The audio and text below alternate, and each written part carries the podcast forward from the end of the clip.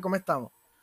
Oye, Luis, ah, primero, antes de saludarte cordial y formalmente, eh, feliz día de Star Wars. Ah, gracias, gracias. No, es para ti también, que a ti te gusta la saga de Star Wars. Somos fans de Star Wars. Hoy es 4 de mayo, martes 4 de mayo de 2021. May the 4th. May the 4th be with you all. Mira, Eliezer, ¿cuál es tu episodio favorito?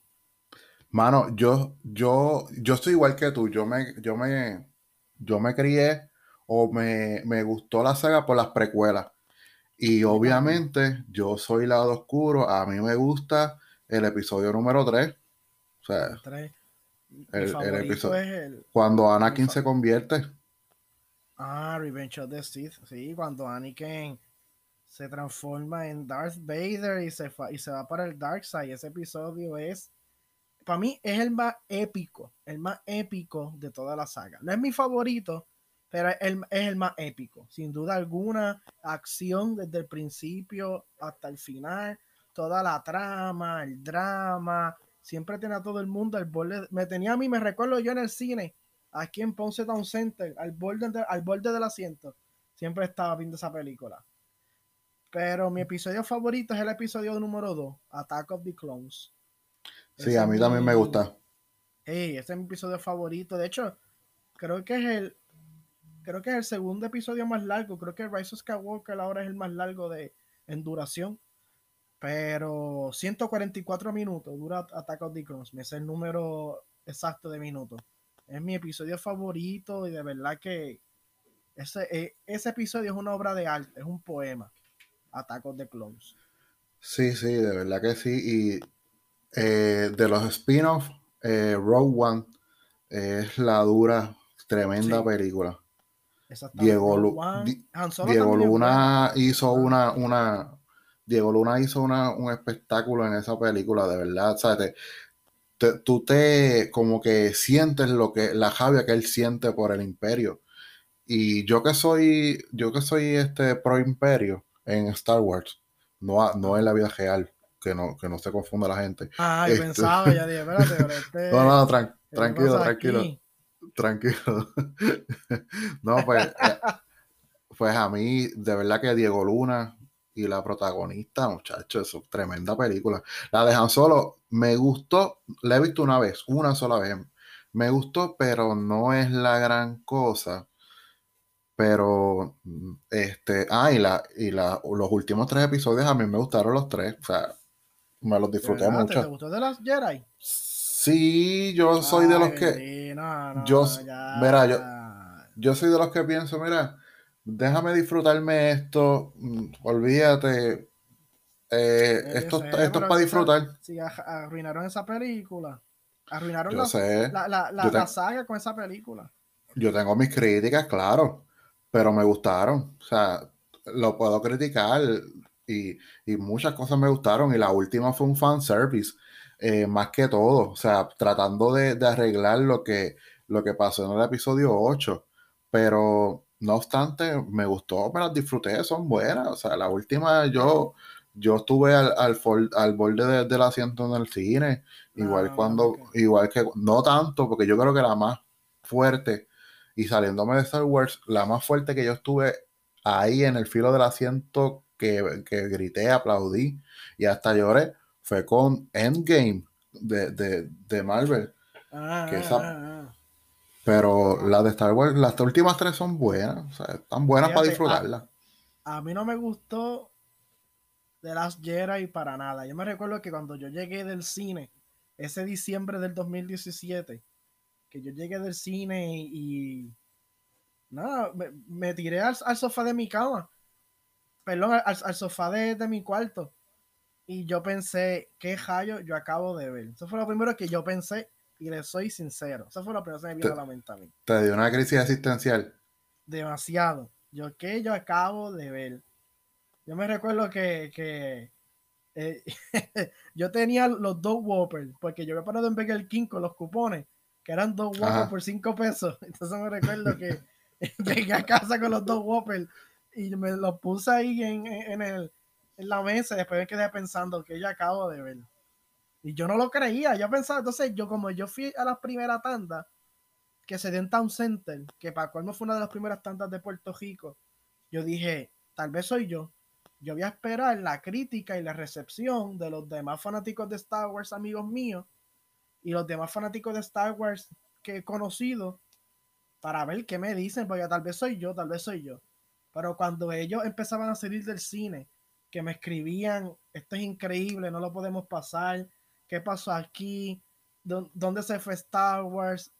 Si se robaron la cinta y pusieron otra para sabotaje, me, escribieron de todo y ya, pues no soy yo entonces, no soy yo. Pero, mano, este, yo pienso que de, las, que de la trilogía nueva, la, la secuela, que son las secuelas, pues está la precuela, la trilogía original y la secuela. Pero de, de esas últimas tres, lo único bueno que yo saco de ahí es el personaje de Rey, interpretado por, por, por Riley, por Daisy Riley. Yo pienso que eso es lo más Star Wars que tiene esa película, el personaje de Rey. Es, esa, esas tres películas, el personaje de Rey. Yo sinceramente, para mí eso, el personaje de Rey es estupendo, estupendo. Me encanta el personaje de Rey. Pero fuera de eso, mano, que si Kylo Ren, Finn y Poe, que yo no sé, ellos son como el Citripio y el Artudito, pero versión humana. yo no sé qué ellos hacen en la saga. Este, el personaje de Snoke se pudo haber desarrollado más. Un personaje que me defraudó mucho fue Captain, Captain Phasma, el Capitán Phasma. Yo esperaba que ese fuera el, el, Django Fett o el Boba Fett de la trilogía nueva. Que fuera, olvídate. Y, y Snoke, que es interpretado Snoke es interpretado por Andy Serkis, que ah, Andy Serkis es el, el, de, el de Gollum, de, de Lord of the Rings, que ese tipo es un, es un actorazo. Pero, y lo, es verdad, lo, lo, lo mal utilizaron. Y Phasma también.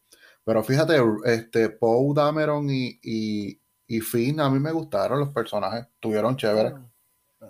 Sí. Eh, no sé, es que de verdad no sé. Yo pensé que Poe era un poco bobo. Este, el personaje de Rey Tico, que es la muchacha técnica del episodio 7, perdón, del episodio 8. La chinita. Sí, sí. Esa también para mí fue una, buena aportación. Y mucha gente en Star Wars no le gusta, pero para mí ella fue una, gran aportación también al mundo de Star Wars. De verdad que, sí, que sus palabras, todo. Estuvo bueno, estuvo bueno la interpretación de ella. el personaje. Para mí lo que me molesta fue más este de ah, el personaje de el personaje de ella se parece al de Diego Luna. ¿Sabes por qué?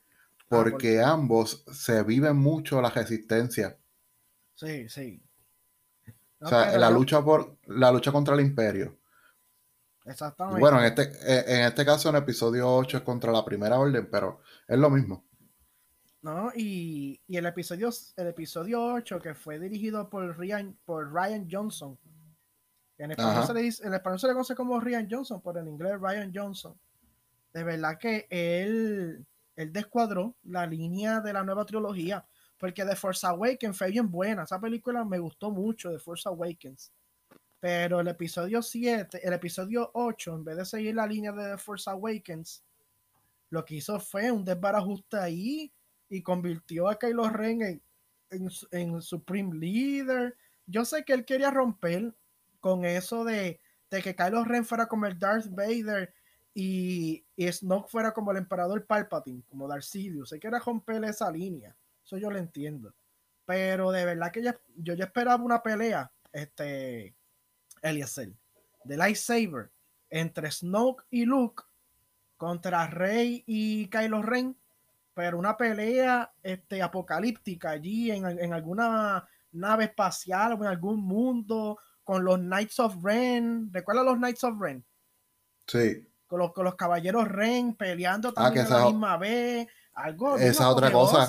Pero, esa, esa es otra cosa que los caballeros de Ren también los mal utilizaron. Ay, no, sí, sí, esas películas. Eso es, lo peor del mundo.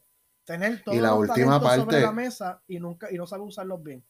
el tercer acto, el tercer acto de la última película que lo hicieron de noche, a oscuras, o sea, eso debieron haberlo hecho que, se, que las escenas fueran más claras, pero... ¿En cuál parte? Cuando... Cuando... en cua- sí, que está Palpatine y ya van, y ya este eh, Ben y, y Rey van a pelear con, con Palpatine. Ah, sí, ese es en Exegol, en Exegol. Sí, que todo eso es, es oscuro y todo ese revolú. Esa escena, esa escena, yo pensaba que los espíritus Sith se iban a ver, que iba a salir Darth Nihilus, Darth Bane, Darth Plagueis, aunque supuestamente Darth Plagueis es Legend, pero que iba a salir Darth Tyrannus, que es Count Dooku, este Darth Maul, porque Darth Maul, aunque murió no siendo Sith, pero fue Sith, el espíritu de él, que iban a salir todas esas fuerzas oscuras del Darkseid en forma de espíritu para apoyar a, a, Darth, a Darth Sidious, que sí lo hizo, pero no se vieron. Y yo pensé que esos fantasmas iban a sacar un lightsaber de no sé dónde y se le iban a tirar a Darth Sidious, toma, para que pelees con Rey. Y que hoy que el espíritu de Obi-Wan, de Qui-Gon, de Luke, de Yoda, iban a sacar un, un lightsaber de donde sea y se le iban a dar a Rey, toma, para que pelees con Palpatine. Y que se va a hacer la, la pelea del lightsaber del milenio. Yo esperaba que se iba a hacer así. Es más, que hasta los Force Spirits pelearan también ahí, olvídate. También que pelearan. Yo esperaba que se iba a hacer ahí algo apoteósico, pero nada que ver. Fue, fue buena, of Skywalker fue buena. Pero pudo haber sido mejor. Pues ahí tenemos nuestro momento. Oye, eso puede ser un momento pop. Pero como ya es May the Fourth, pues este, lo adelantamos. Ahí está. Adelantamos la de así, ¿verdad? Perfecto. Porque en realidad yo no tenía nada de momento pop. Pero si tú tienes, lo dices a lo último. Sí, sí. Mira, Luis, este, vamos rapidito a un día como hoy porque tenemos varios temitas y este fin de semana ha sido bien cargado en Puerto Rico y queremos tocar conversacionalmente sobre la violencia de género. Y este, tú tienes dos temitas, yo tengo sobre, quiero comentar sobre la situación de Colombia que están pasando nuestros hermanos latinoamericanos. Mira, para este fin de semana, irónicamente, pasaron muchas cosas en Puerto Rico, pero a nivel histórico también pasaron muchas cosas en eh, esta fecha. Y como hoy es 4 de mayo, se supone que hayamos grabado 2 eh, de mayo, el domingo 2 de mayo, pero tuvimos, ambos tuvimos situaciones personales, el lunes también, ayer 3 de mayo, así que estamos grabando hoy 4 de mayo. May the Fourth. Así que, Luis, digo mis mi datos de un día como hoy. Sí, sí, y después yo voy con los míos. Mira, Luis, eh, tengo unos bien interesantes. Los voy a tocar rapidito todito. El 2 de mayo, un día como el 2 de mayo, en Berlín colapsa definitivamente la resistencia de la capital alemana, que se rinde oficialmente ante las tropas soviéticas, poniendo fin a la Segunda Guerra Mundial en Europa solamente, porque la Segunda Guerra Mundial continúa en el Pacífico, eh, en la batalla de, bueno, lo que sabemos, ¿verdad? Entre Japón y Estados Unidos. Eh, un día como hoy, yo no sé si tú tienes este, Luis, pero yo lo conseguí. Eh, yo me imagino que lo tienes también, porque este es el Día del Trabajador, el primero de mayo, que se celebra anualmente. Y es que en el, el año 1886, en Chicago empieza una huelga general de trabajadores para demandar la jornada laboral de ocho horas, siendo el origen del Día Internacional del Trabajador. Así que para todas esas personas que se pasan criticando que si la protesta, así no se protesta, pues mira, usted tiene ocho horas por una protesta, por una huelga, así que no, eh, sea agradecido. La, Asociación de Hombres Trabajadores, que fue uno de los primeros círculos socialistas que perteneció a Carlos Marx y Federico Engels, ellos abogaban por las ocho horas laborables. Exacto. porque antes todos los derechos obreros que tenemos hoy en día, eso no existía antes. Antes era trabajar desde que saliera el sol hasta que se poniera, hasta que se pusiera el sol. Sin, 16, 18, 20 horas. Sin tomar agua nada de eso. Y trabajaba todo el mundo, niños, ancianos. Sí. Era una La explotación laboral era. Como dice Carlos. Exacto. Era una esclavitud asalariada. El proletariado. Mira, este, eh, tengo otro día como hoy, que este es más, más, más pop, que el 2 de mayo, un día como el 2 de mayo, en 1972, nace el actor Dwayne Johnson, Ah, mejor, conoci- de mis favoritos. mejor conocido como The Rock. Mano, no hay una película de Dwayne Johnson que a mí no me aburra. De verdad. Son buenas. Todas. A mí ninguna película de él me aburre. Ninguna. Él es, él es tremendo, tremendo. Era, eh, yo que sigo la lucha libre, era tremendo luchador, o sea, y, y era, eh, siempre fue bueno en el micrófono, entretenía y hacía, y hace reír. Este, y tengo este, Luis, que este está bien interesante. Ajá. Un día como el 2 de mayo, en 2011, un equipo de fuerzas militares estadounidenses declara haber localizado y matado a Osama Bin Laden, el terrorista más buscado del mundo, Wow. jefe de la banda terrorista Al Qaeda. Un día. Bien interesante. un Yo me acuerdo cuando dieron la conferencia de prensa, de que Que- a Bin Laden. cuando mataron a Bin Laden, que o sea, la sala de prensa de la, de la, ¿cómo se llama? De la Casa Blanca. Yo creo que el que, el que dio el mensaje en la conferencia fue un alto mando de, de- del Pentágono. Y yo me acuerdo que las primeras palabras que él dijo fueron algo como, Ladies and gentlemen, we, we got Sí, sí. we got him. Creo que fue algo así. La, y los periodistas empezaron a aplaudir y se levantaron a aplaudir. No, yo, yo me recuerdo que las celebraciones, la gente en Washington DC con bandera, eh, caravana, fiesta, en todo Estados Unidos, porque atrapa- atraparon al hombre que ha hecho el, el acto terrorista más vil, no solamente en Estados Unidos, sino en la historia del, del mundo del terrorismo, del terrorismo organizado. Esas, esas dos estructuras que nada más no fueron allí en, en, en las dos torres gemelas. También estuvo el ataque en el Pentágono y el avión que se cayó en Checkensville, Pensilvania. Y entonces, pero nada más tumbar esas dos torres, eso fue inconcebible. Y, pero pues, ¿verdad? Le, le- también tuvo su día en corte, como se dice, tuvo su día en corte. Osama Bin Laden. Así que esos son mis datos, Luis, de un día como hoy. Pues mira, mi- mis datos de un día como hoy. Primero que estamos en mayo, ¿verdad? Mayo es el mes de la herencia asiático-americana, Asian American Heritage Month. Y también él es el mes de la herencia de, la, de las culturas de las islas del Pacífico en Estados Unidos. Que ahí cae Dwayne Johnson, porque Dwayne Johnson es de una isla del Pacífico, ¿verdad? No- ¿cuál- ¿De qué isla es él? No, no, no sabe. Él, él, yo creo que nació en, si no me equivoco, fue en Florida, Ajá. Ah, pero él es descendiente de, de la isla Samoana Ah, del Pacífico. Pues, pues así. Eh, su familia. Este, el papá que se llama ah, Rock, ¿cómo era? Rocky Johnson el papá. Este, eh, el papá es afrodescendiente y la mamá es de las islas polinesias de los samoanos.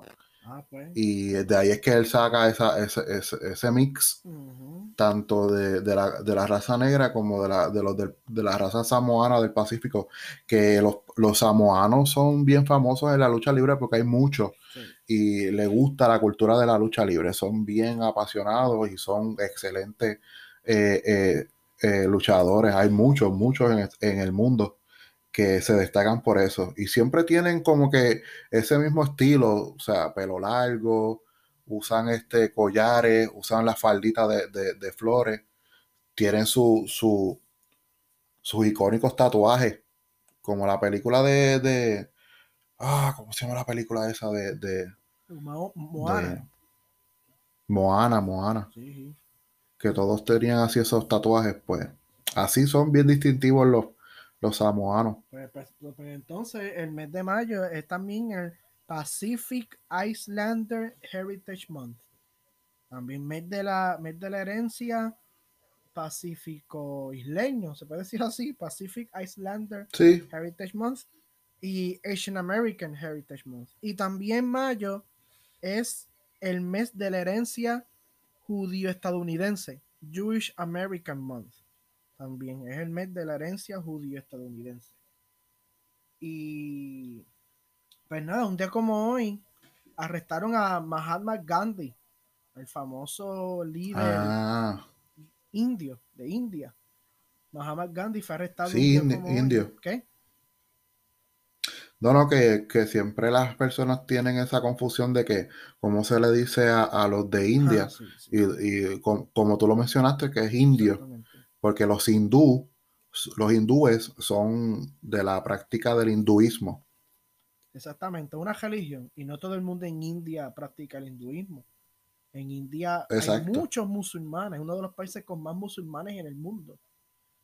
Y también hay cristianos, hay budistas también. Pero entonces, pues exactamente, a la persona de India se le dice un indio. Mahatma Gandhi, un día como hoy, fue arrestado por los británicos por su lucha por la independencia de India. Y un día como hoy, en el año 1942, en el año 1942, Estados Unidos comenzó a racionar la comida por efecto de la Segunda Guerra Mundial. Yo me recuerdo que mi abuela, cuando yo era chiquito, siempre me decía que durante la Segunda Guerra Mundial escaseó, escaseó el arroz. Había mucha escasez de arroz. Y de otros productos, por el más que ya se recuerda, era el arroz. Entonces, eso también lo traigo a tema porque ayer el gobierno de Estados Unidos comenzó a anunciar que va a escasear algunos productos comensales, como por ejemplo el hot dog va a escasear, este, y algunos productos de, de, de diario vivir que utilizamos ¿verdad? para consumir. Y también se, se notificó hoy que van a subir los precios un, en lo que se conoce como un major price hike producto, ¿verdad? Por efecto de, del problema del coronavirus y la situación del coronavirus en la economía, en una serie de productos, como por ejemplo pollo, puerco, lo que vendría siendo la carne de lechón, café, la Coca-Cola, también ya señaló que los precios van a aumentar. Los pañales y los productos de, de papel. Este. Ah, otro servicio que va a aumentar los pasajes de vuelo, los pasajes de avión y el alquiler de carro y los precios de los hogares, los precios de la casa. Todo eso van a aumentar según el gobierno de Estados Unidos ahora para el 2021 como efecto del problema del coronavirus, ¿verdad? que tan fuerte azotó nuestra economía. Pero se va a superar, como en el 1942 se superó la, ¿verdad? La, la ración de comida en Estados Unidos y luego llegaron los años 50 de tanta abundancia económica, abundancia en alimentos, en agricultura, pues también vamos a superar esta, esta crisis que, que se aproxima en, la, en el alza de estos precios y en la escasez de algunos productos también. Oye Luis, y ahora que tú mencionas eso sobre el alza de precios, ¿qué te parece si tocamos el tema de Colombia? Ah, sí, exacto. Eh, como primer tema, este, prácticamente Colombia lleva varios días con unas manifestaciones masivas, con una represión de las fuerzas este, policíacas, eh, que termina redundando en la represión del gobierno, eh, dado a unas reformas tributarias en Puerto Rico se le conocen como reformas contributivas, que eh, el presidente de Colombia, Iván Duque, está eh, promoviendo en Colombia, en el cual intenta establecer o aumentar el IVA a 19%. Pero la situación en, Colombia viene con un trasfondo de hace, primero que varios años, porque la moneda de, Colombia ha devaluado durante los últimos años, es la más que ha devaluado en Latinoamérica. Y desde hace dos, tres años, el pueblo colombiano viene realizando unas protestas nacionales por algunos aspectos en Colombia. En primera instancia, de los más que recalcan es eh, el sistema de salud ha colapsado totalmente y eso fueron hace dos, tres años en el que los médicos eh, se le están pagando una miseria, las enfermeras están cerrando los hospitales. Eh, Y, eso tienes que extrapolarlo ahora porque por debido a la crisis de la pandemia. Aparte de eso, eh, el sistema educativo ha colapsado de tal manera que no se le está brindando eh, la comida que se le da a, a, los estudiantes en, los colegios, cuando esa comida en, muchos eh, niños y jóvenes era la, primer, la única comida que, ingerían en, el, día. Eh, sobre todo porque hay, hay, mucha pobreza en las zonas rurales de, de Colombia. Y pues eso ha aumentado ahora que debido a la pandemia, pues el gobierno ha promovido aumentar el IVA en servicios básicos, como lo son el agua, la luz, etcétera, etcétera. Así que el IVA puede que sea conocido el concepto de IVA para unos cuantos eh, eh, podcast escucha que nos están este, escuchando, valga la redundancia, en estos momentos, porque en el año, no sé si fue 2013-2014, aquí el término IVA eh, se discutió mucho porque eh, en aquel momento el pasado gobernador de Puerto Rico, y estoy haciendo un poquito de historia comparada, el pasado gobernador de Puerto Rico, Alejandro García Padilla, intentó cambiar el IBU por el IVA. Eh, el IVA tiene unas particularidades diferentes al IBU, no es, una, no es un impuesto per se como, como lo es el IBU, sino que el IVA pues aumentas los impuestos a algunos productos, como es el agua y la luz en Colombia, pero al final del año tributario, pues tú pues, eh, tributas menos cuando llega, llega abril en Puerto Rico para efectos de la planilla, tomando el ejemplo de Puerto Rico. Así que, pero, aunque el gobierno ha intentado promover ese, ese IVA, ese impuesto a, a 19%, pues el pueblo eh, ha estado manifestándose en contra de ese impuesto y han salido o han surgido eh, protestas masivas, marchas en las calles, pero al mismo tiempo pues una represión eh, muy marcada de parte de las fuerzas policíacas de los, iba a decir de los Estados Unidos, perdón, de ah, Colombia. Así que... Ya ganó el sí. Ganó el sí ya. La gente de Estados Unidos, Para mí es que eso es parte de, eso es parte de que siempre estamos tan relacionados de alguna u otra manera, para bien o para mal, con Estados Unidos, pues que este, a, veces pecamos de eso. Pero nada, eso es en términos generales lo que está pasando en Colombia. No sé si estás viendo o has visto lo que ha estado pasando o alguno de los videos, Luis. De, hecho, yo estaba, eh, antes del programa, yo estaba leyendo una noticia de Telesur, que es el medio, un, medio de, noticias venezolano, del gobierno de Venezuela. Y entonces... Sí, muy, muy, buen, muy buen medio, yo lo sigo. no, no, fuera, fuera de relajo, ellos presentan la otra, no, es en serio. La otra óptica a, la cara de la moneda. En serio, yo lo sigo. Por eso lo digo, porque es de izquierda. Yo pensaba que tú estabas ahí molestando otra vez, ¿no? Porque, porque para...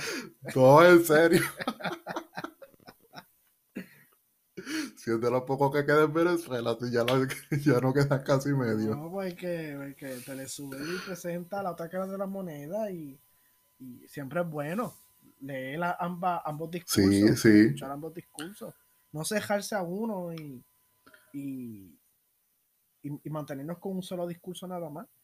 Entonces, esto todo comenzó, según esta noticia de Telesur que yo leí, el 28 de abril fue que inició el paro nacional. Fue un paro no consentido por el gobierno, porque el gobierno no está dando permiso para actividades de aglomeraciones debido al coronavirus. Pero como quiera la gente se tiró a la calle a protestar, porque al final manda el pueblo, ¿verdad? Como dicen la gente se tiró a la calle a protestar contra la reforma tributaria presentada por Iván Duque y Alberto Carrasquillo, que de hecho Alberto Carrasquillo fue el autor de esta reforma tributaria para el pueblo de Colombia. Pues tengo entendido que el, que el presidente Iván Duque retiró el proyecto de reforma tributaria que tan nefastamente era para Venezuela. Pero el problema es, Eliezer, que eso es otro impacto económico que ha dejado el coronavirus en las economías de los pueblos. Exacto. Miren cómo, mira cómo comenzamos hablando de la escasez y el aumento de precios que va a ocurrir en Estados Unidos, que ya se previene para este verano, ya se previene. Y en Venezuela, el eh, pelón en Colombia, también están bregando con una situación de crisis económica, igual que en Estados Unidos y en muchos países del mundo. Entonces, el gobierno de Colombia pues quiere aumentar los impuestos para socavar la crisis que, sabes, que, que se avecina, que va a venir a Colombia. Entonces, pues lo hacen aumentando impuestos. En Estados Unidos los, eh, son los servicios que van a aumentar. Los servicios, como excelente país capitalista que es, son los servicios que van a aumentar. Y así sucesivamente todos los países van a recibir su golpe como consecuencia del coronavirus. Muchos economistas, incluyendo Gustavo Vélez, el economista eh, puertorriqueño, él habla de que primero esta alza que se está viendo en compra de casa, de carros, de televisores es falso, es debido a las ayudas, pero cuando en verano dejen de venir las ayudas, es que se va a ver el impacto fuerte económico en los pueblos, no solamente en Puerto Rico, Estados Unidos, se va a ver en Colombia. Por eso es que el gobierno de Iván Duque ya está ya está trayendo sobre la mesa una reforma tributaria para aumentar impuestos, que el pueblo no quiere, por eso el pueblo se tira a la calle. Y en Europa también van a venir sus medidas. Ya hoy ocurrió una elección histórica donde la señora Isabel, Isabel Díaz Ayuso, de derecha, ganó en, en, en las elecciones provinciales de Madrid. Así que van a venir muchos cambios políticos, muchas transformaciones políticas, muchos golpes económicos fuertes también. Y esto es consecuencia del virus. Eh, las consecuencias del coronavirus, como dijo un economista que yo escuché, no, saca, no, no han terminado. Vamos a tardar años en recuperarnos. Y los golpes económicos se van a reflejar fuertemente en este verano, de este verano en adelante. El impacto económico del coronavirus sobre el año, sobre un año en distintos países del mundo. Se va a ver el impacto fuerte, fuerte, fuerte. Nada más en Cuba, miren Cuba, el cambio que hicieron de la moneda, quitaron el peso convertible, aunque ya eso se venía preveyendo que iban a quitar el peso convertible, pero también allí están haciendo unos ajustes económicos fuertes y en muchos países más también. Este, yo eh, leí también lo que tú mencionaste de que el presidente de Colombia eh, había removido eh, la reforma tributaria, pero luego leí en otra fuente de que no la había quitado y es que la, la enmendó quitándole algunos artículos, pero la gente continúa en la calle porque quieren que la, que la derrobe completamente. Ahora mismo no sé cuál es la versión oficial. Hay que seguir indagando porque, porque esto está transcurriendo al mismo tiempo que estamos haciendo esta grabación, así que eh, eventualmente saldrá alguna eh, información oficial en ese sentido. Pero Luis, a mí lo que me, lo que me, causa mucha indignación es los videos. Están este, la, la fuerza policial está a mansalva disparando contra manifestantes que están sin armas. O sea, la única manera, la única manera que un oficial, ya sea del ejército o de la policía, empuñe su arma es cuando está en peligro y la otra persona, su contraparte, tiene un arma. Pero aparte eso de eso, se llama, eso, se llama fuerza igual, fuerza igual. Y ahí lo que está cogiendo es fuerza desigual. Pues exacto, sí, eh, es, completamente injusto. Perdona que te interrumpa, pero estaba leyendo ahora y tú tienes razón. El presidente anunció cambios, que se harán cambios al proyecto de ley de solidaridad sostenible y asegura, y asegura que no habrá IVA a servicios públicos, a la gasolina y a las canastas familiares. O sea, así que yo había dicho que el domingo el presidente había quitado, pues es falso, ¿verdad? Me retracto de eso. El presidente hizo cambios, como dijo Eliezer, cambios, pero todavía no es suficiente estos cambios para el pueblo de Colombia. Según eh, la, masa que está este, protestando, no es suficiente.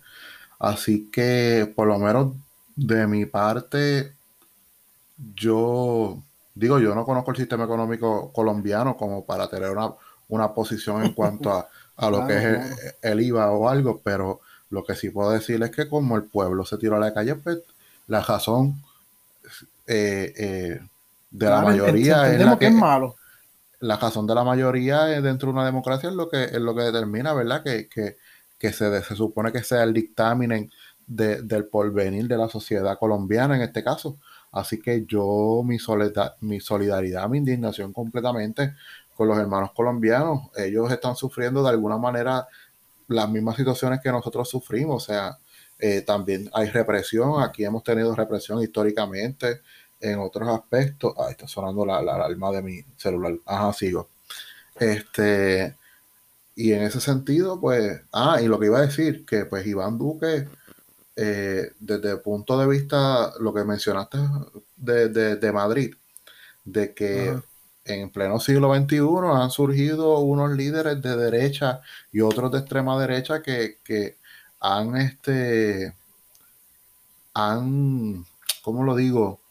Han hecho contraparte con algunos eh, otros líderes latinoamericanos y en el mundo de izquierda, sobre todo cuando en el principio del siglo XX se vio un resurgir de, la izquierda eh, socialista, como, como lo fue con Hugo Chávez, eh, los Castro en Cuba, eh, en Bolivia con, Evo Morales, luego en, la segunda, tercera, segunda mitad del siglo XXI está surgiendo lo que son estos líderes como Trump, Bolsonaro en, en Brasil, Iván Duque en Colombia, y pues estamos viendo ese, ese peso y contrapeso de, diferentes tendencias de cómo eh, llevar la carga en un gobierno, cómo ver la gobernanza de un gobierno en términos políticos, económicos, sociales. Así que lo que está pasando en Colombia, Luis, es este triste, es lamentable, es indignante, pero a la misma vez desde el punto de vista analítico político es interesante, sobre todo si lo comparamos sociológicamente, demográficamente, políticamente con otros este, países de Latinoamérica.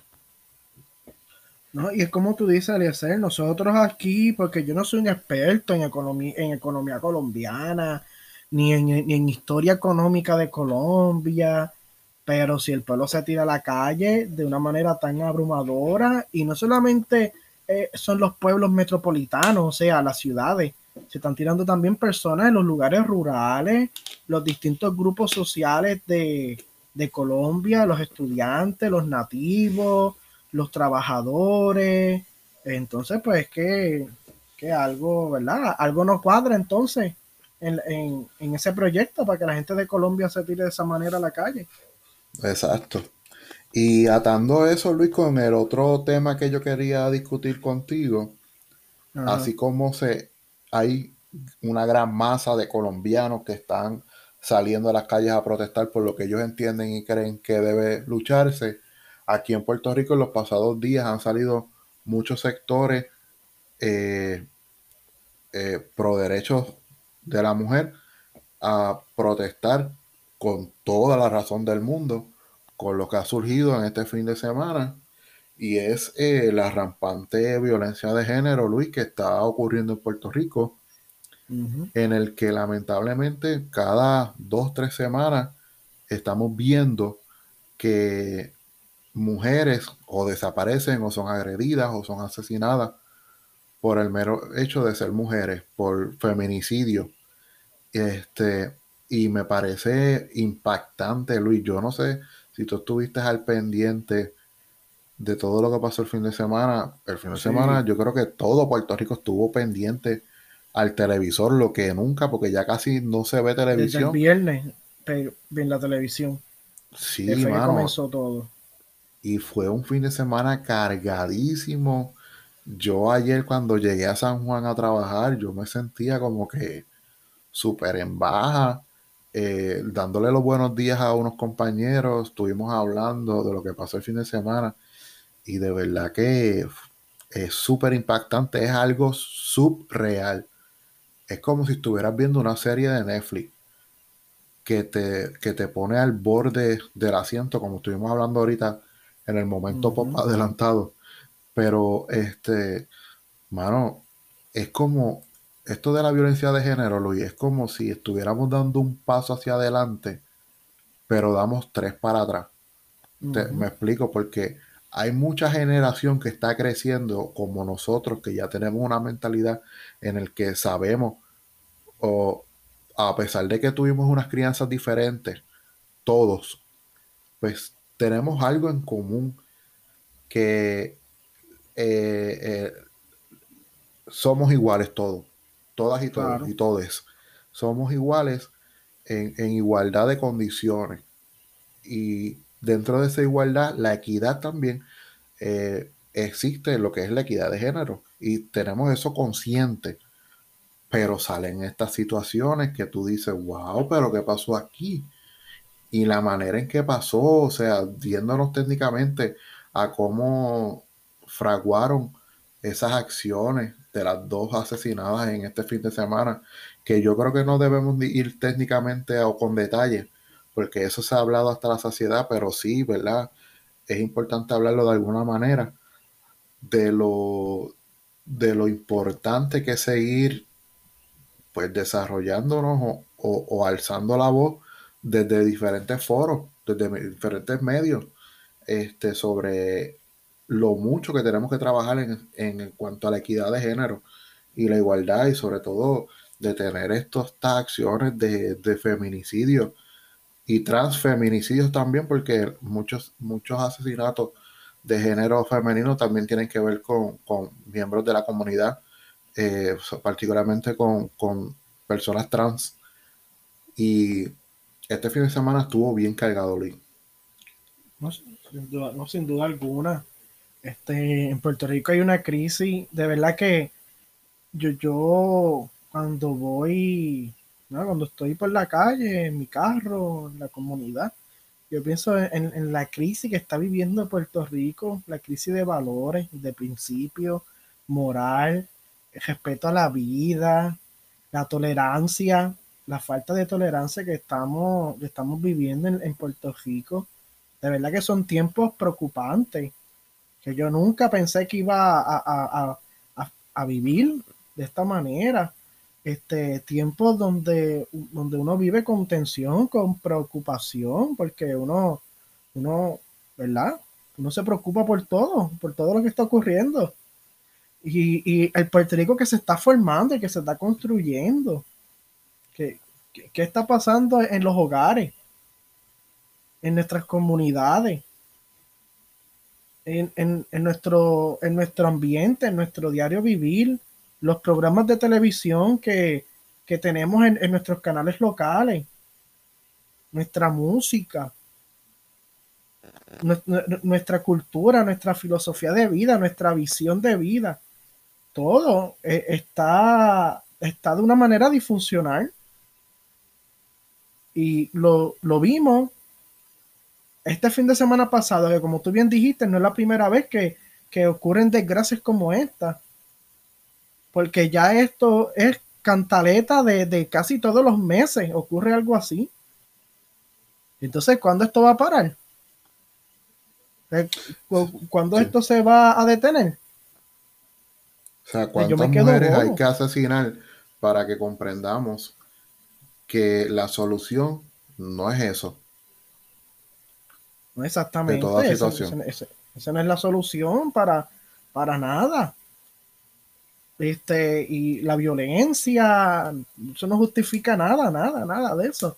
Y de verdad que uno se decepciona también con, la pues, con, nuestra misma comunidad, con nuestra misma sociedad puertorriqueña, uno se decepciona también. Uno se siente defraudado. Porque sabemos que es porque estamos reconociendo y estamos abriendo los ojos de que vivimos en una sociedad que siempre está en estado de alarma de tensión, en estado de emergencia. Independientemente que el gobierno quiera reconocer o no reconocer, vivimos un estado de emergencia continuo, perpetuo, y así no podemos seguir viviendo. Entonces, lo que me preocupa es que se normalice. Eso es lo que me preocupa a mí. Ese es el problema. que, eso, que ocurra tanto y tanto y tanto que se normalice. Entonces pensemos que algo normal, que eso es así. Y no, no, no, y, no podemos, no podemos acostumbrarnos ni normalizar este, este, estilo de vida. No podemos. Mira, este, yo creo, o sea, viendo, eh, cómo explico esto. Mano, tú sabes, este, buscando la historia, historiadores al fin nosotros, buscando la historia, yo creo que esto va a tener más o menos una cobertura o un trasfondo igual que lo que pasó con O.J. Simpson. Mm. ¿Te acuerdas de O.J. Simpson, verdad? Sí, me acuerdo, de futbolista. Que, exacto, que, que fue acusado por asesinato de su esposa y las circunstancias que provocaron en Estados Unidos debido a que se tornó en un tanto racial, no un tanto, casi completamente racial, el hecho de, lo que fue el asesinato. Y ese, y ese juicio contra O.J. Simpson lo cubrieron de este a oeste, o sea, toda la nación estadounidense. Eh, al final, el desenlace fue que salió inocente. No estoy diciendo que eso es lo que va a pasar aquí, sino en cuestión de cobertura y la atención que va a tener el pueblo eh, en cuanto a este caso, ya sea por la manera en que ocurrieron tanto el caso de Andrea como el de Keishla y por la figura que cometió el acto, este, que no vale la pena mencionarlo. Este, así que yo creo que va a ser así. Ojalá sea así. Ojalá. ¿Sabes por qué? Porque mientras más medios cubran esto, mientras más atención se preste a esto, se abre más ojos, como tú mencionaste, y, y se sigue fomentando el que lo que estamos viendo es una situación lamentable, pero que pueda provocar y revertirse a educar en cuanto a la equidad de género. Y en ese sentido, Luis, he estado viendo algunas entrevistas del gobernador y de verdad que hay que felicitarlo y reconocerle en que él está determinado en que en agosto del 2021 el currículo con perspectiva de género va a ser incluido en las escuelas y va a ser aplicado en, el sentido del Departamento de Educación. A mí me parece muy importante porque es un paso grandísimo. Hay que hacer muchas cosas. Yo creo que, digo, yo no sé de, derecho, pero yo entiendo que hay que hacer reformas eh, judiciales, eh, reformas este, en los procesos. Eh, yo creo que el ciudadano común de a pie, mientras se siente en una plaza, en una cafetería, en una panadería, a hablar de estas cosas, de manera constructiva, estamos haciendo un cambio. A nivel educativo, la educación con perspectiva de género, desde mi perspectiva, Luis, yo creo que es innecesaria porque la educación con perspectiva de género le provee eso mismo, valga la redundancia, una perspectiva diferente a cada estudiante, sea niño o niña, en el que pueda desarrollar un sentido de que lo que está bien para el hombre está bien para la mujer, que el ser humano indistintivamente de la sexualidad o del género, es completamente igual. Y esto va a generar mucho debate de aquí a agosto, Luis, porque tú sabes que muchos sectores están eh, en contra de, esa, de ese tipo de educación y hay mucha confusión todavía. Todavía lo confunden con lo que es educación sexual y se ponen a decir que van a criar este, personas gay, que si van a, fomentar este, eh, el homosexualismo. No, eso algo completamente apartado y no tiene nada que ver. Y este se ponen a decir, ah, que si mi, mi hijo los educo yo, pues mira, si su, tu hijo los educas tú, pues edúcalo. Entonces, eh, hoy en día, Luis, yo no sé si has visto esto, pero el, el Departamento de Educación dentro de sus políticas tiene una cláusula de que si usted no está de acuerdo con lo que le están enseñando a su hijo, usted puede objetar eso está, eso está, lleva desde los siglos de los siglos. Así que en ese sentido no hay ningún tipo, para mí, de excusa para que esto no se pueda implantar. Va a venir sus debates y los debates son buenos, son buenos. Eso, eso es parte de, de la democracia, el que se puedan discutir las ideas y se pueda diferir con todo el respeto del mundo. Que no lleguemos a violencia, que es lo que queremos tratar de evitar al final del día. No, Pero. Ajá. No, exactamente. Los, los, debates van a venir, van a venir eh, de ambas partes sobre la educación con perspectiva de género. Y de estos debates lo que uno busca como pueblo es crecer. Con estos debates es crecer, escuchar ambas partes, y como bien funciona la dialéctica, la dialéctica platónica, es que de, una tesis y una antítesis ocurra una síntesis, salga una síntesis, que del producto del debate entre tesis y, anti, y antitesis surja una síntesis que es el producto superior final para el bienestar de la sociedad, de la comunidad, de nuestra isla y de la historia humana. Eso es lo que queremos. Así que, nada, esto ojalá salgan dentro de lo lamentable que fue, Luis, este fin de semana para las familias de esas muchachas benditos que deben estar ahora mismo eh, en un dolor grandísimo. Yo espero que surjan cosas positivas, que surjan conversaciones, hay muchos grupos feministas que están protestando y con toda la razón y pues es súper válido. Claro, claro. Eh, que, sí, que sigan alzando la voz porque sabes que, esos grupos feministas, Luis, ellas son las que tienen los nombres de todas esas víctimas y a veces, como tú dices, dentro del, de, de nuestra cotidianidad hemos normalizado tanto la violencia que ya no nos acordamos de los nombres de tantas víctimas que son. Y esas muchachas, esas féminas, esos hombres también que, que, que alzan la voz también, eh, son los que llevan al día a día los nombres de tantas víctimas de violencia de género. Víctimas que fueron asesinadas y otras, deben haber miles, Luis, que no hablan tampoco, que son víctimas. en ese sentido. Y pues este, esto que provoque que más eh, mujeres y hombres también, indistintivamente el, género, este, alcen su voz en contra de la violencia, ya sea de violencia física, violencia verbal, violencia psicológica, eh, y que esto ayude a transformar de alguna manera la sociedad que tenemos, Luis. No, y es cierto, porque solamente la amenaza de una persona a sufrir violencia doméstica también es, también es una amenaza para todos nosotros como comunidad y sociedad. Es una amenaza también para todos y tenemos que estar alerta alerta, vigilante y combativo ante, ante estas conductas erradas, estas culturas de pensamientos equivocadas, sobre de cómo, de, cómo se debe construir una sociedad, un núcleo familiar y convivir como sociedad puertorriqueña lo mejor posible. Esa es nuestro, nuestra meta. Así mismo es.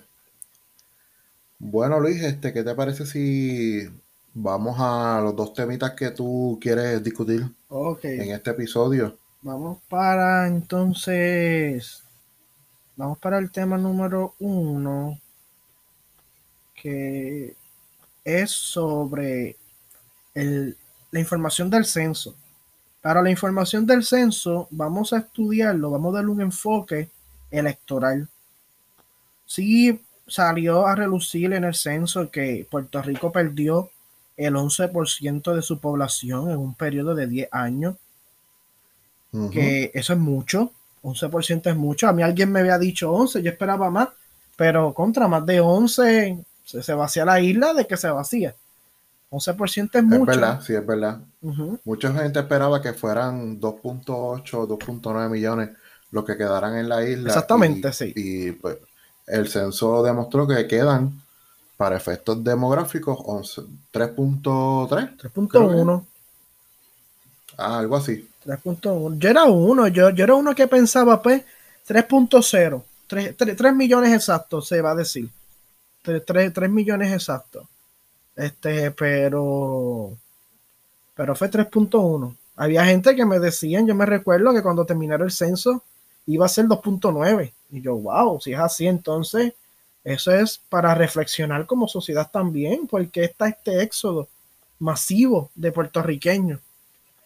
Entonces, pues se fue el 11% de la población.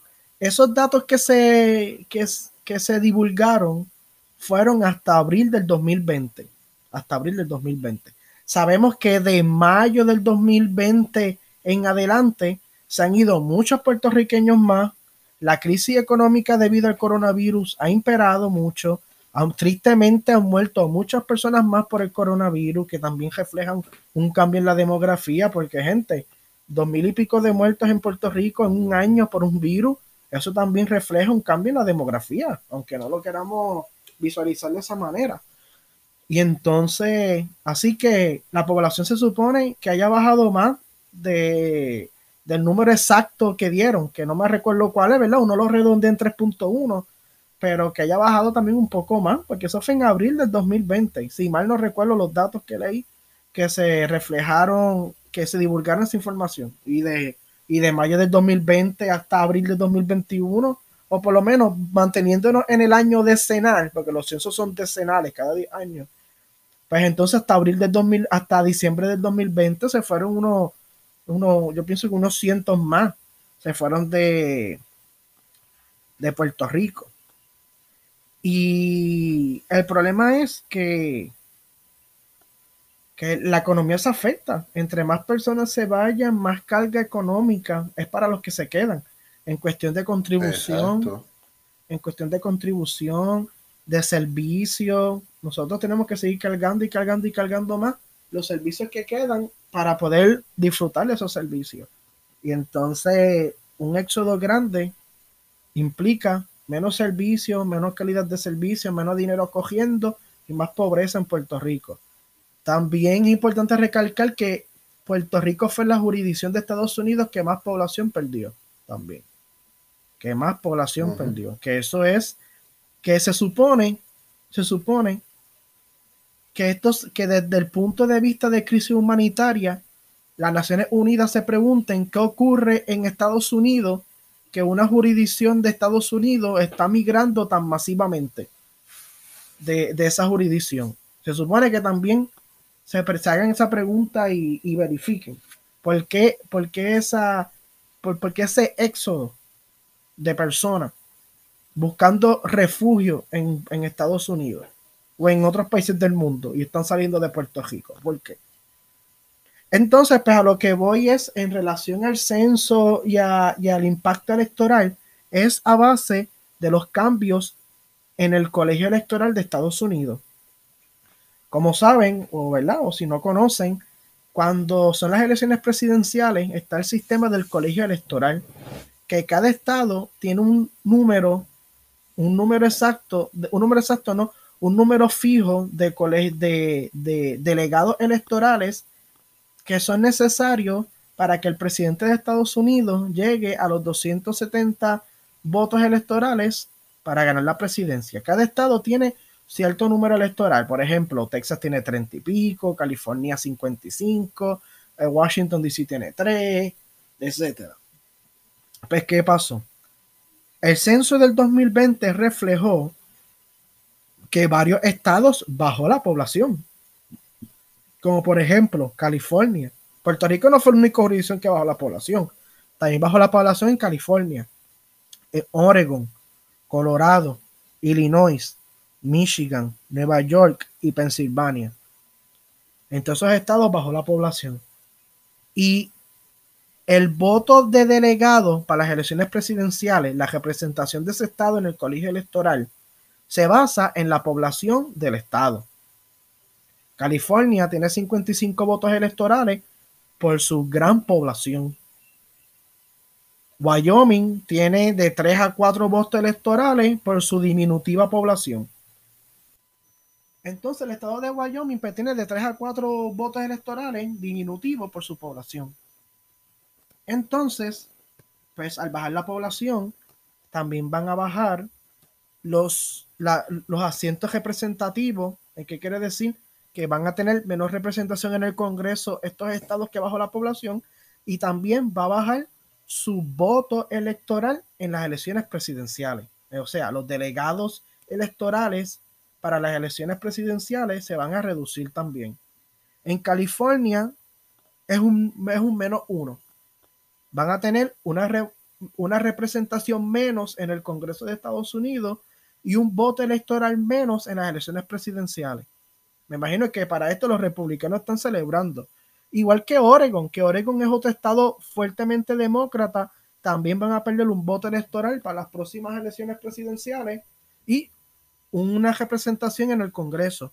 Y sucesivamente, también con Colorado van a perder un, un representante y un voto electoral. Illinois va a perder uno también, Michigan va a perder uno también, Pensilvania va a perder uno también y Nueva York va a perder uno también.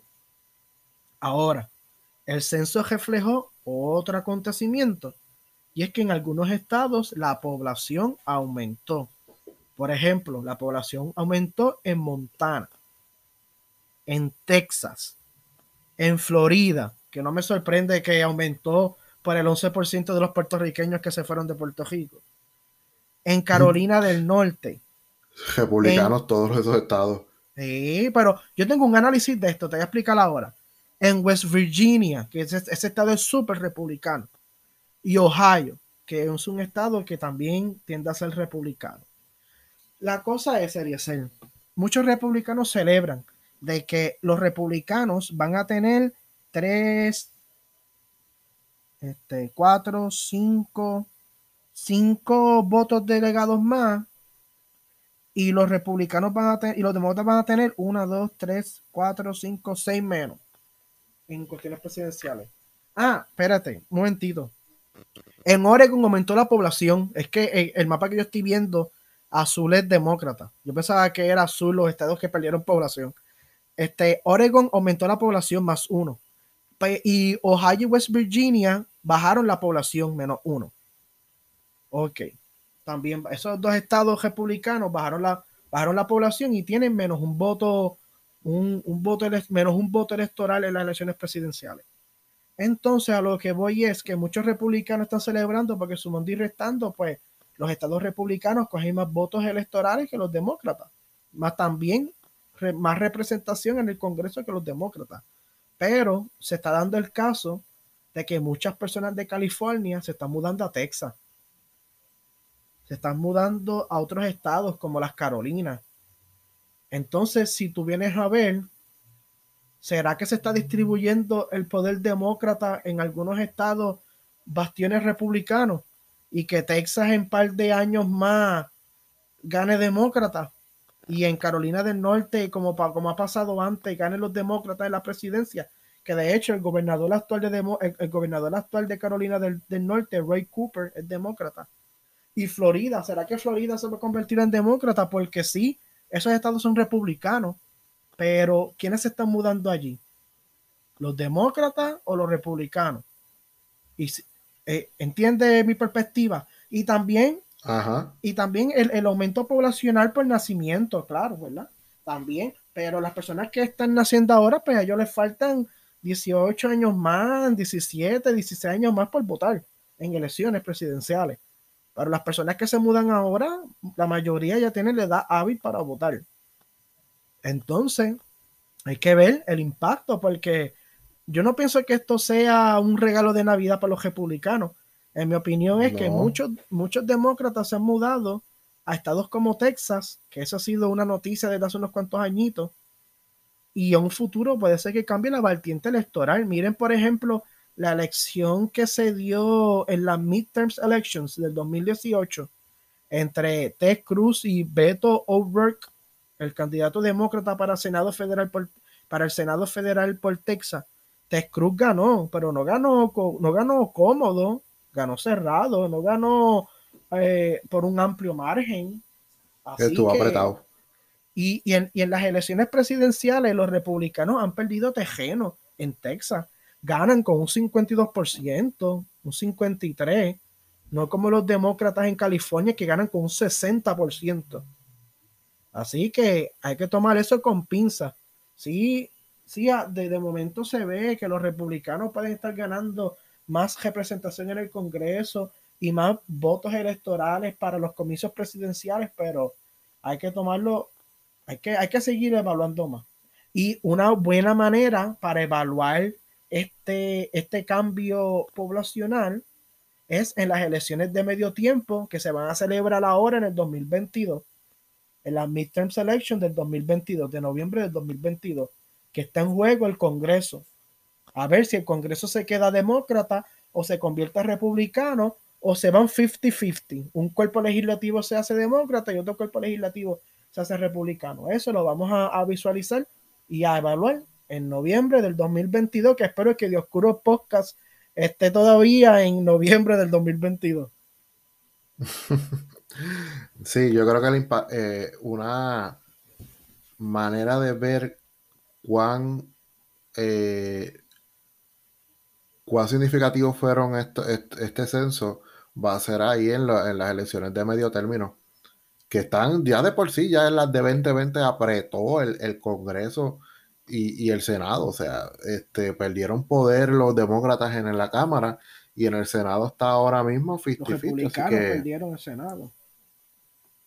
Sí, exacto, que, o sea, que está y está 50-50 porque prácticamente ahí se ha dilucidado todo el tiempo que el voto decisivo en, en cualquier legislación significativa va a ser este Kamala. Así que veremos a ver, veremos a ver.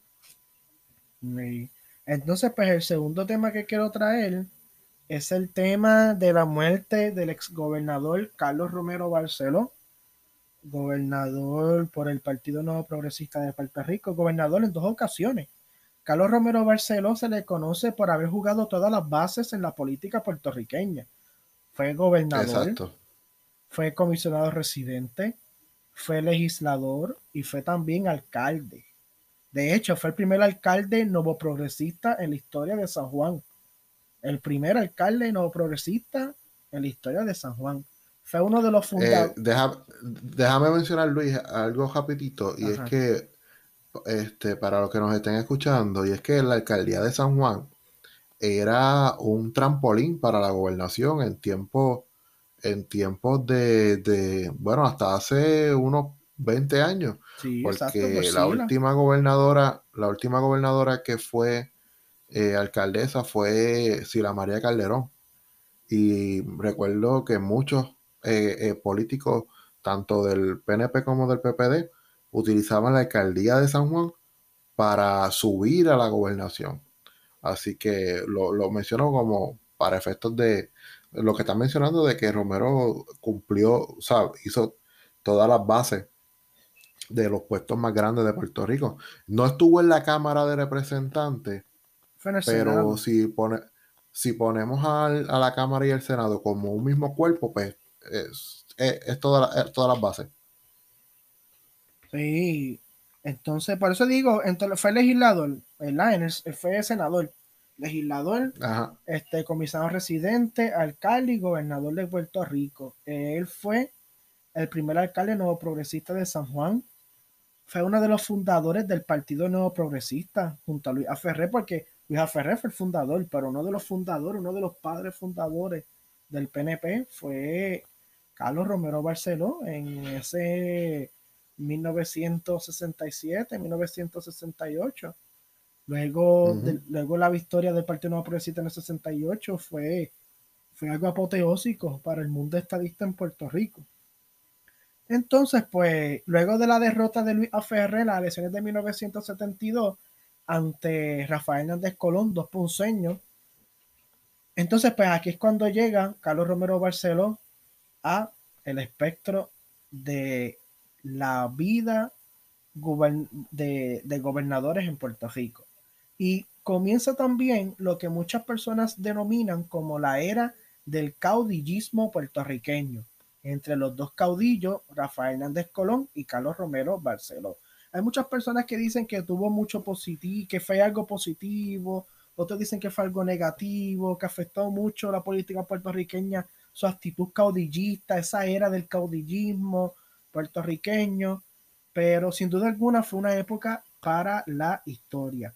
Carlos Romero Barceló tuvo algunas políticas controversiales, por ejemplo, Cejo Maravilla, el caso de Cejo Maravilla, el caso del voto electoral para los confinados. Muchas personas vio eso como, como una política pública un poco controversial, otros lo vieron como justicia para la comunidad confinada en Puerto Rico. Cada cual tendrá su trajo el, ¿Perdón? Trajo, legisló el, el salario mínimo en Puerto Rico. Legisló el salario mínimo en Puerto Rico. Una de las aportaciones más grandes que yo considero de Carlos Romero Barceló fue la tarjeta electoral. Antes, eh, él fue el, que estableció el sistema de tarjeta electoral en Puerto Rico. Algo de avanzada, porque en Estados Unidos todavía en muchos estados están con la pelea si, si, si se necesita una identificación de voto o no. Todavía en Estados Unidos, la democracia más grande del mundo. Pero ya en Puerto Rico, desde los setenta y pico, Carlos, Carlos Romero Barceló había implantado el sistema de tarjeta electoral. ¿Cómo se votaba antes? Pues antes se votaba a colegio cejado. Llegaban las 3, llegaban las 3 de la tarde y quien no estaba en el colegio cejado, pues no votaba. Votaban los que estaban adentro del colegio cejado. Los que estaban afuera no votaban. Y el Partido Popular se opuso mucho a la tarjeta electoral de Homero. Pero imagínense ahora con esto del coronavirus, de la pandemia, donde se necesita el distanciamiento físico por la salubridad de las personas. Imagínense continuar con el sistema de colegios cejados durante esta pandemia. Iba a ser algo, yo creo que las elecciones se suspendían o no sé, o algo iba a pasar. Pero gracias a Homero, que fue un hombre visionario, y estableció el sistema de la tarjeta electoral. Y el voto de los 18 años también por Carlos Homero Barceló, que él bajó la edad de, del voto del voto de las personas a 18 años también. Carlos Romero Barceló, para hacer un breve recuento de su vida política, él ganó las elecciones del 1976, fueron las primeras elecciones que él ganó en el año 1976, quitándole la reelección a Rafael Hernández Colón en su primer intento a la reelección él ganó con un 48% de los votos, mientras que Rafael Hernández Colón ganó con un 45% de los votos. El Partido Independentista Puertorriqueño sacó un 5% de los votos. Y, bien interesante, el que en estas elecciones generales de 1976 corrió Juan Maribras por el Partido Socialista Puertorriqueño. el Partido Socialista Puertorriqueño obtuvo en esa elección 10.728 votos para un punto Rubén Berrío Martínez, candidato del PIB, del Partido Independentista, obtuvo un 5.7%. Entonces, luego vienen las elecciones del 1980, las famosas elecciones de Valencia, cuando durante el proceso del recuento ocurrió un apagón en Puerto Rico y cuando vuelve a iluminarse los centros de votación y muchas partes de Puerto Rico, resulta que Carlos Romero Barceló estaba adelante, cuando antes del apagón estaba perdiendo. Finalmente, Carlos Romero Barceló ganó esas elecciones, muchos las consideran las elecciones más cerradas en la historia. Él ganó con un 47. Y de las más controversiales. De las más controversiales, él ganó con un 47.2%. Y Rafael Hernández Colón que lo volvió a retar en el 1980. Por eso es que dicen la era del caudillismo, porque era la, era de los jefes. Y Rafael Hernández Colón obtuvo un 47.0%. Pero. Ah, él. Oye, Luis, y, y, para añadir a lo del caudillismo, porque sí es cuestión de los jefes como líderes políticos, pero también comenzó la era del bipartidismo. Exactamente. Y comenzó lo que es la alternancia de los partidos políticos, que en este caso es PNP eh, y PPD. Buen punto, ¿no? Y, y, y, con esta victoria de Carlos Romero Barceló es la primera vez que el Partido Progresista revalida a la gobernación. Es la primera vez en su historia. Este, algo que hay que recalcar también es que mucha gente habla que el caudillismo político era entre Homero y Hernández Colón, pero tampoco no olviden a Juven Bejío ese señor tenía el Partido Independentista Puertorriqueño a la mano fuerte también. Que esa época del caudillismo se debería también incluir a Rubén Berrión Martínez, que de hecho fue también el candidato para las elecciones de 1980. En otras palabras, Eliezer, en las elecciones del 76 y las del 80 son similares, los mismos candidatos, con excepción, con excepción del Partido Socialista Puertorriqueño, que lanzó como candidato a Luis Lausel Hernández, de parte del Partido Socialista puertorriqueño, y no tuvieron un candidato a comisionado residente, mientras que el PNP y el PPD y el PIB sí tuvieron candidato a comisionado residente. Rubén Berrio Martínez obtuvo 5.4% y Luis Lausel Hernández obtuvo un punto 3%. Entonces, luego vienen las elecciones de 1984 y en estas elecciones vuelve a correr Rafael Hernández Colón otra vez. Vuelve a correr Carlos Romero Barceló, obviamente, iba para su tercera reelección. Por el partido Renovación Puertorriqueña corre Hernán Padilla, que el partido Renovación Puertorriqueña, mucha gente dice que hizo el mismo efecto que Proyecto Dignidad en las elecciones del 2020. A diferencia que Proyecto Dignidad, que se nutrió de muchos estadistas, no le costó las elecciones completamente al Partido Nuevo Progresista. Sí, le, sí puede ser que le haya costado la legislatura. Por eso digo, no, no le costó completamente las elecciones al Partido Nuevo Progresista porque ganó la comisaría residente y ganó la gobernación. Pero en, en las elecciones de 1984, este, los candidatos del PNP para comisaría residente de gobernación perdieron. Y por el Partido Independentista Puertorriqueño fue Fernando Martín García. Fue el candidato por el Partido Independentista Puertorriqueño, que es otro legendario líder de esa colectividad, ¿verdad? Con mucho respeto y, un hombre que yo estimo mucho con su conocimiento y siempre escuché a Fernando Martín, es escuchar un intelectual de la política puertorriqueña sin duda alguna. Entonces. Sí, tienes que tener un diccionario para al lado tuyo cada vez que lo escuchas. No, no, de verdad, Fernando Martín, escuché a Fernando Martín. E, eso es ese tipo es la Real Academia Española. señores, a veces yo busco videos viejos en YouTube de política y de casualidad yo estaba viendo uno sobre las elecciones del 2004 y estaba hablando Fernando Martín y, y de verdad que si ustedes quieren escuchar a alguien que hable como un prócer del siglo XIX, pues entonces escuchen a Fernando Martín. Y no te creas, y a, Rubén Berrío también, no te creas, también escuchar a Rubén Berrío. Sí, Escuchar un prócer del siglo XIX. Y eso yo no soy independentista y lo reconozco.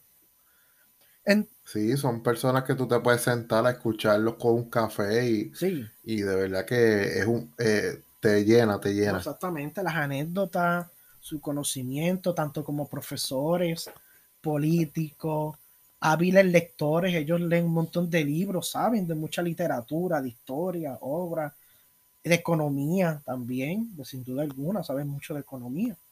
Y pues son personas, son, son talentos de, que, la, que el puertorriqueño debe reconocer y escucharlo, independientemente si uno es independentista o no.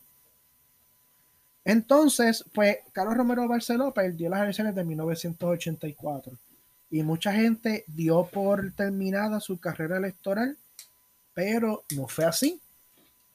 Carlos Romero Barceló vuelve al ruedo, político en las elecciones de 1992, pero esta vez como candidato a comisionado residente y como compañero de papeleta de Pedro Rosselló González, como dijo el Nuevo Día, del fenómeno Rosselló.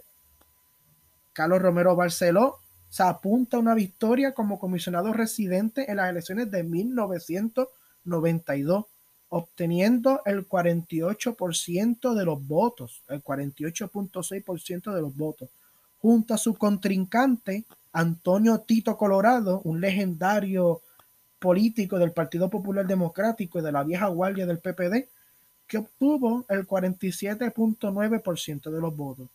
Y por el Partido Independentista Puertorriqueño, adivina quién corrió, Leciel. Corrió Víctor García San Inocencio como comisionado residente del Partido Independentista Puertorriqueño en las elecciones de 1992.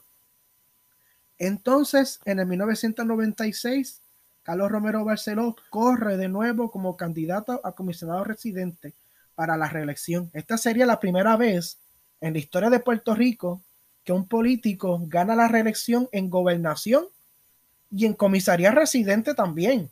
Eso es increíble. Parece que le decían el caballo.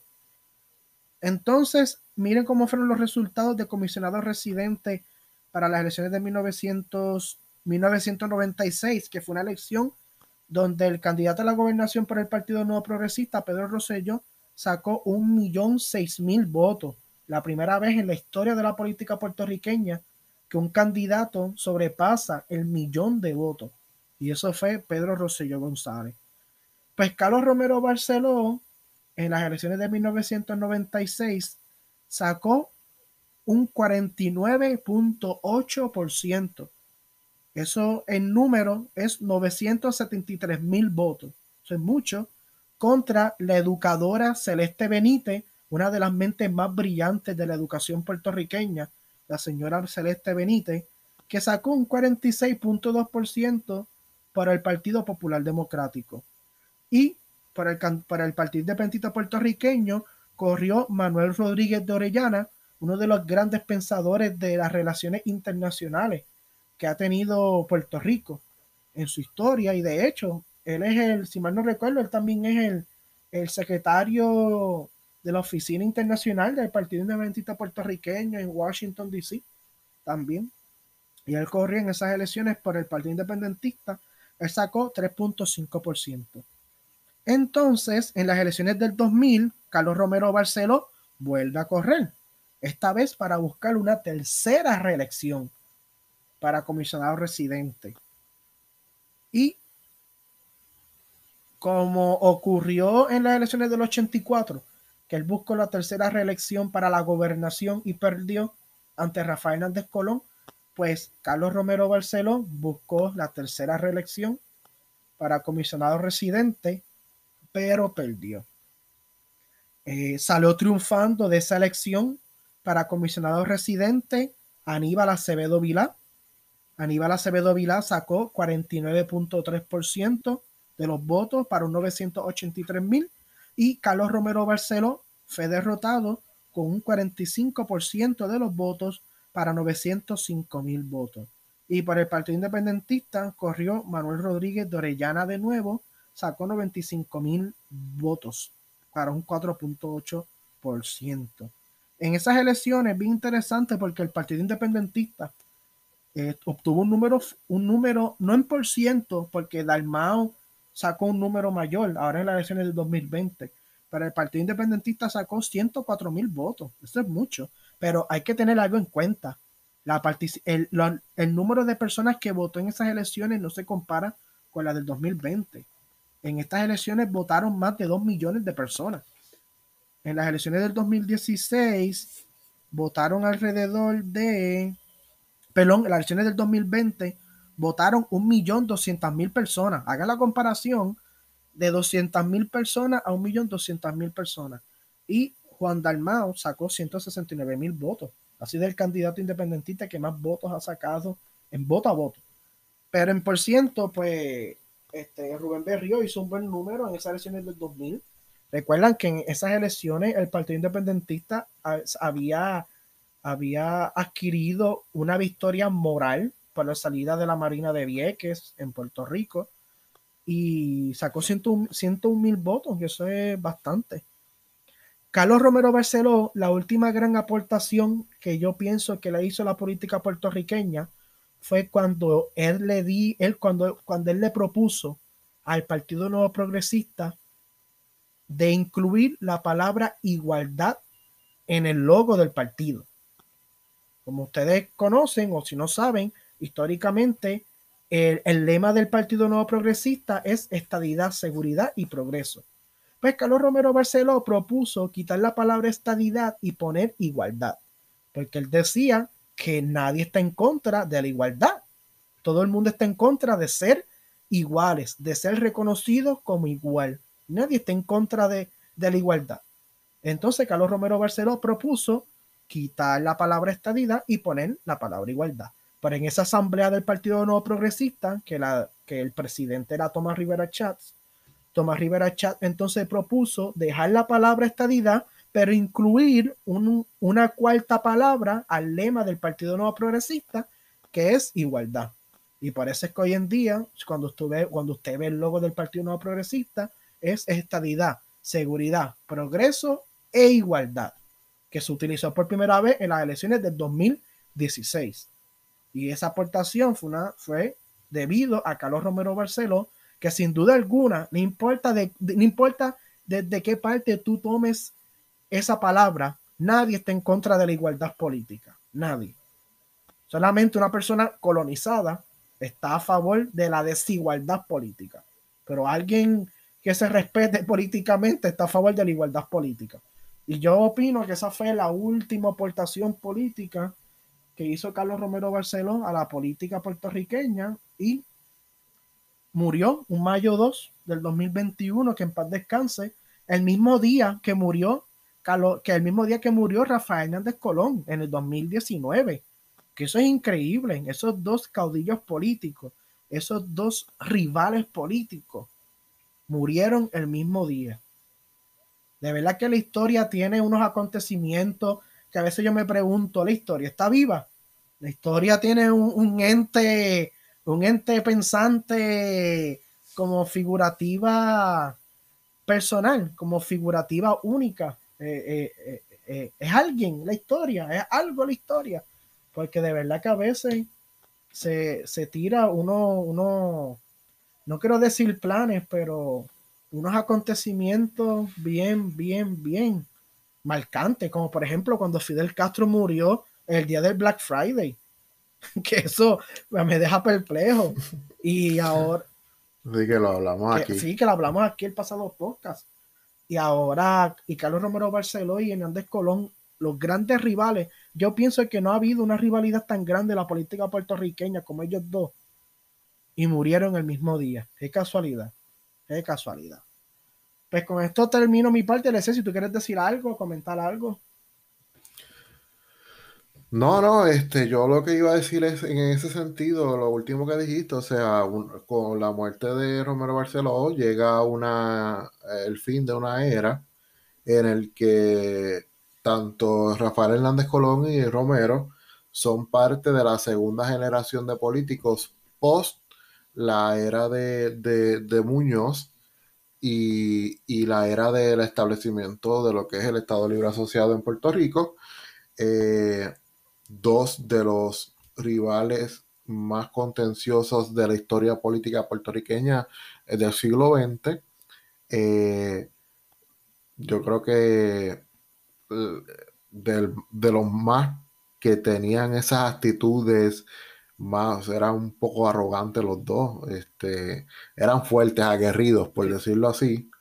La, la, trayectoria, como tú la mencionaste, de, de Romero, este, en términos generales, pues va a tener sus personas que, que, que lo apoyan, va a tener sus retractores. Yo creo que de, las gobernanzas en Puerto Rico, yo creo que de las más marcadas van a ser las de las de Romero, porque pues fue, se vieron marcadas por una serie de acontecimientos que, que ya todos sabemos lo que es el Cerro de Maravilla, las elecciones de Valencia, eh, la represión allá en Villa Sin ah, Miedo, que en términos generales sí va, a tener unas, unas por decirlo, unas sombras dentro de, la trayectoria política de, Romero. Eh, no obstante, ¿verdad? Como menciona, pues sí es el fin de una era. sin duda alguna. Ajá, pues nada, este Luis, ese ya, este, como bien mencioné, ese es el fin de una era. Vamos a ver, y oye, by the way, eh, con sus errores, sus aciertos, sus debilidades, sus fortalezas, yo creo que como Rafael Hernández Colón, como Carlos Romero Barceló, ya no se ven unos políticos tan fuertes, o sea, que se ven en términos desde el punto de vista patriarcal partidista, o sea, que esa gente eran como, como gurú que, que, que ¿sabes? Que, que, pisaban y pisaban fuerte dentro de la política. y ya casi no los hay. Y, son muchos los que, los que, o sea, lo mucho que, que hace falta desde ese punto de vista. Aunque fíjate, eh, está, este, lo que pasa es que el pensamiento se ha diversificado y el partidismo político en Puerto Rico ha bajado bastante, así que yo creo que se ha visto más el nacimiento de nuevos líderes fuera de los partidos, que, que eso no se veía antes. Antes, que político que hablaba, político que se escuchaba. Ahora no, o sea, ahora ya hay diferentes facetas, pero eso es parte de, la diversificación social. Así que. Ay, Puerto Rico lo que necesita es un cambio de estatus, más que partidos distintos, políticos nuevos. Eh, se necesita cambiar la máquina vieja por una máquina nueva, una transformación económica, política, social, una nueva relación con el mundo y con Estados Unidos, y esa es la estadidad o la independencia. Eso es lo que hay, eso de la mejorado, ver a soberano, o querer un partido nuevo, o un partido distinto, o criticar el bipartidismo. O la independencia. Lo que, necesita, lo que se necesita es un cambio. O la independencia también. Pues sí, yo dije la independencia, necesita el, para, para, ser justo, dije independencia, pero el pueblo votó por la estadidad. Ah, pues que, no te escuché. ah, yo dije la estadidad, la independencia, eso es lo que se necesita. Pero yo veo la independencia un poco lejos porque ganó la estadidad. A menos que, yo no sé qué, vayan a hacer, pero ganó ya, ganó la estadidad. Pues, Ahora es votar el 16 de mayo. ¿Está heavy? ¿Yo? No, sí. no sé, no, no sé dónde está mi tarjeta. el 16 de mayo es la elección para elegir la delegación especial de la estabilidad contra Eliezer. Este, el domingo que viene, está, este domingo estamos a cuánto? Este domingo estamos a, a 8, ¿eh? A 9, a 9, que es día, día de madre. Y el 16 el próximo domingo. Ajá. Este, el podcast que hagamos antes del 16, hay que hablar de esa elección especial, los candidatos otra vez. No, yo creo que podemos esperar a la, a la, a a resultados. A los resultados, exactamente, esperar a los resultados. Podemos grabar el lunes. A ver, a ver si, si va masivamente el pueblo de Puerto Rico, ah, van ah. masivamente esos 500, esos 500 y pico de mil votos que recibió la estadidad, a ver si van masivamente para allá a votar por Ricky José, yo writing. A ver. Ay, muchacho. Yo, yo voy a ir a, yo voy a, yo voy a ir a buscarte, yo voy a hacer tu Uber. Y yo no, pero fuera de broma. voy a reírme todo el camino mientras te bajas del carro para la escuela, me río. ah. De, de, fuera de broma, fuera de broma.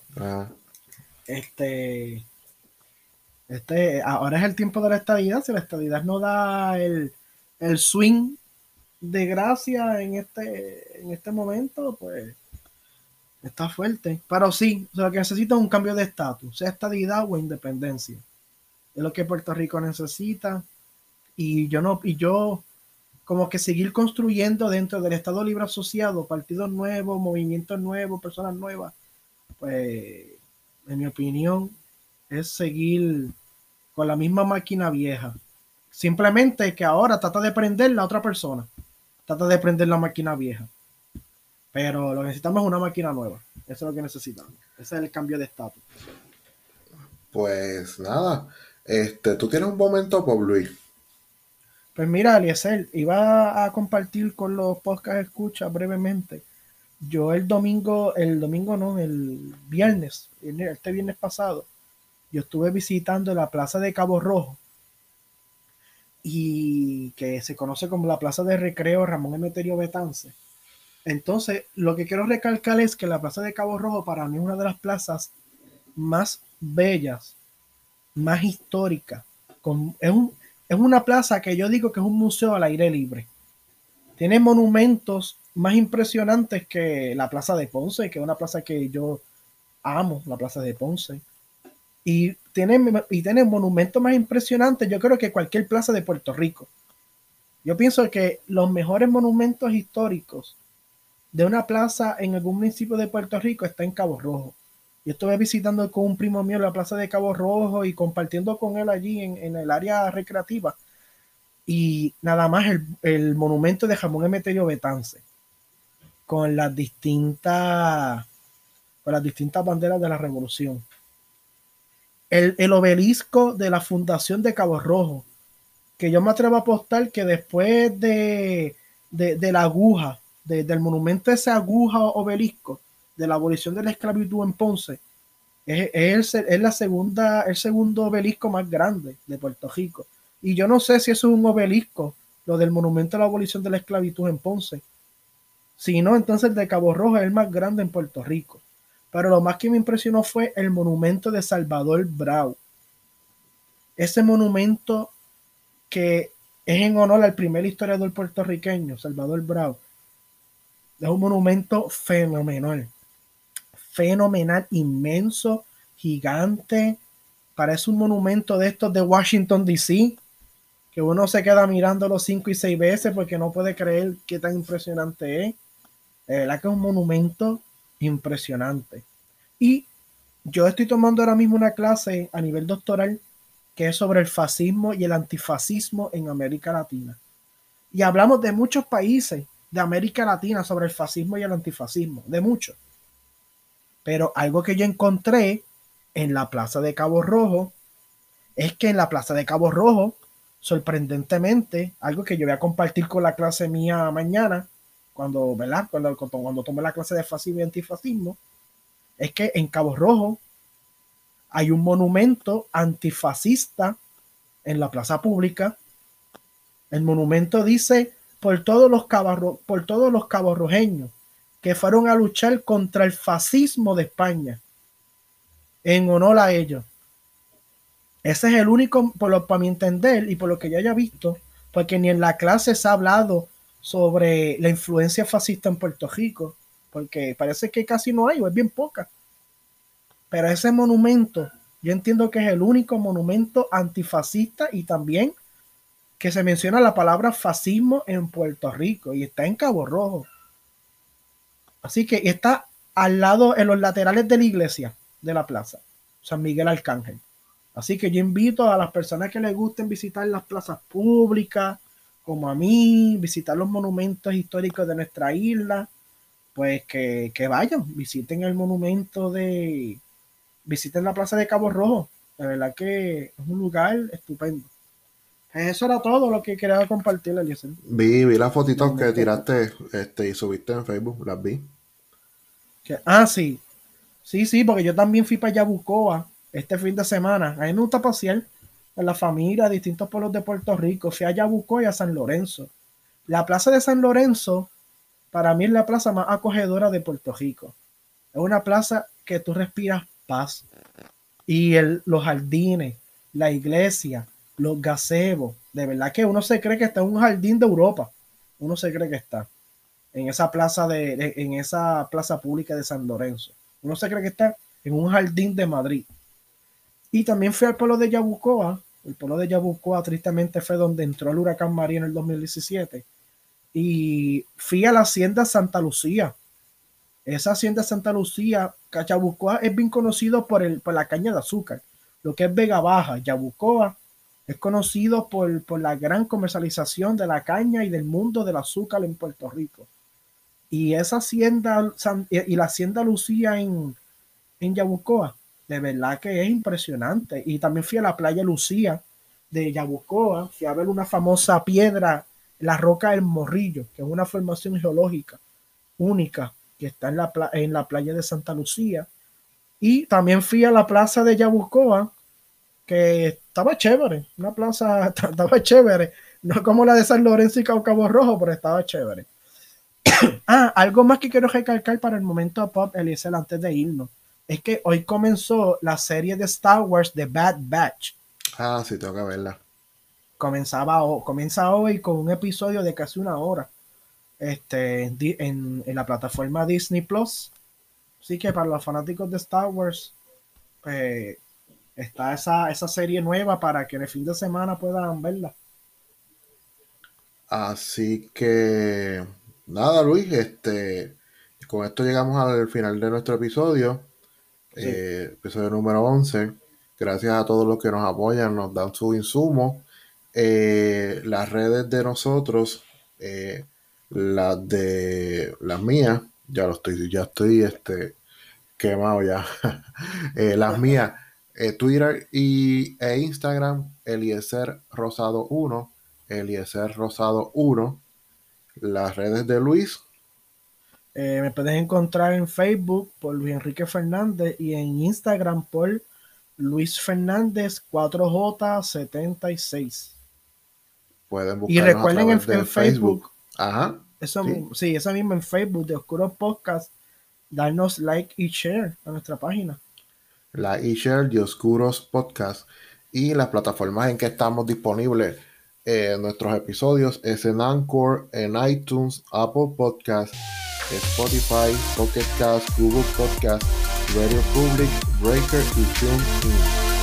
Así que llegamos al episodio número eh, final, el del episodio número 11. Eh, será hasta la próxima. Hasta la próxima, Luis. Hasta la próxima, Eliezer, y nos mantenemos en contacto para ver qué, que traemos en el número 12. Exactamente. Hasta la próxima.